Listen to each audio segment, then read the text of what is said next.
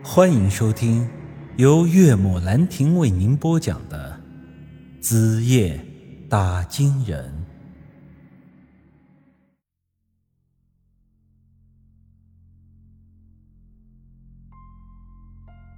霍老四一下子呆了，他是怎么也想不到，我这时候居然会突然动手打他。他的那三个小弟也看呆了。现在明明是他们人多，而我却显得比他们还要豪横。霍老四足足愣了有五秒钟，这才回过神来。我勒个操！你小子真的是活腻了是吧？你以为老子不敢弄你是吧？他的话刚说完，我又是重重的一巴掌扇在了他的脸上。别光动嘴，有种打我呀，铺盖！这一巴掌是更加的用力。因为我感觉到自己的手掌都被震得生疼。霍老四要是长得不结实，这时候可能已经被我扇翻在地上了。这时他两边的脸颊上各有一个鲜红的掌印，他也终于是忍不住了，动手要打我。我之前也说过，我从小是在村里打架长大的，有时候一个打三个我都不在话下。单挑更是从来都没输过。霍老四打过来的拳头被我一把接住，随之我用另一只手又是一巴掌扇在了他的脸上。这一巴掌是把他打得有些晕乎了。我知道他的那三个小弟这时候要动手了，但我抢先一步从包里拿出了一把三寸长的水果刀。霍老四以为我要杀他，一下子脸都吓白了。谁知道我却是一把抓住他的手，把那刀塞进了他的手里。霍老四瞬间就懵了，不知道我到底要干嘛。恍惚间又被我打了一巴掌，有种杀了我呀，傻叉！霍老四见我把刀递到了他手里，现在又让我杀了他，他更是摸不着头脑了。甚至觉得我是精神不正常，他有些尴尬的转过了身，红着脸看了看他的三个兄弟，说道：“嘿，原来是个神经病，怪不得连这么脏的女人也敢弄。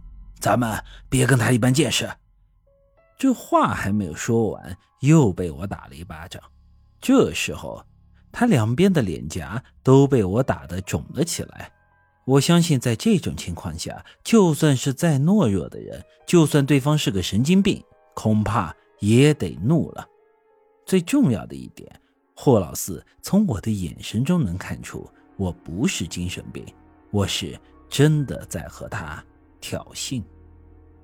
终于，我发现他的眼神中有了杀气，我的目的也算是达到了。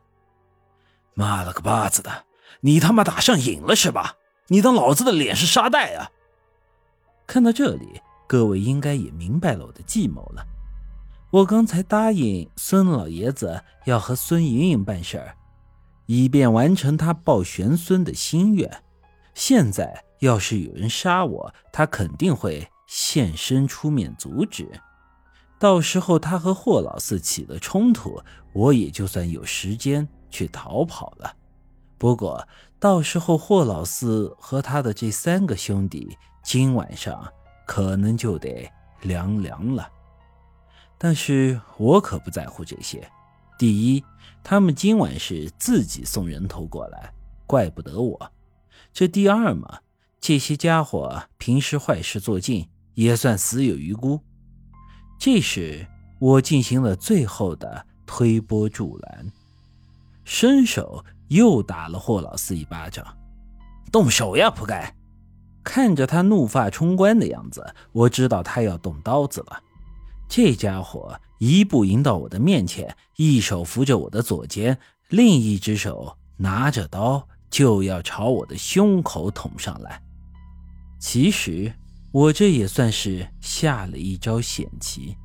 因为这时候，要是孙老爷子产生了其他什么想法，不出手救我的话，我可能就真的会被霍老四当场捅死在这里。不过此后的结果却是超出了我的想象。就在霍老四手里的刀要捅到我身上的一瞬间，这家伙突然就怂了。咣当一声，刀从他的手上脱落到了地上，随之这家伙扶着我的腰，很是狼狈的跪在了我的面前。哎呦，陈宇大哥，我错了。之前小弟有什么冒犯大哥的地方，还请您多见谅，别跟小的计较。他这么一说，反倒是我一下子就懵了，这闹的又是哪一出啊？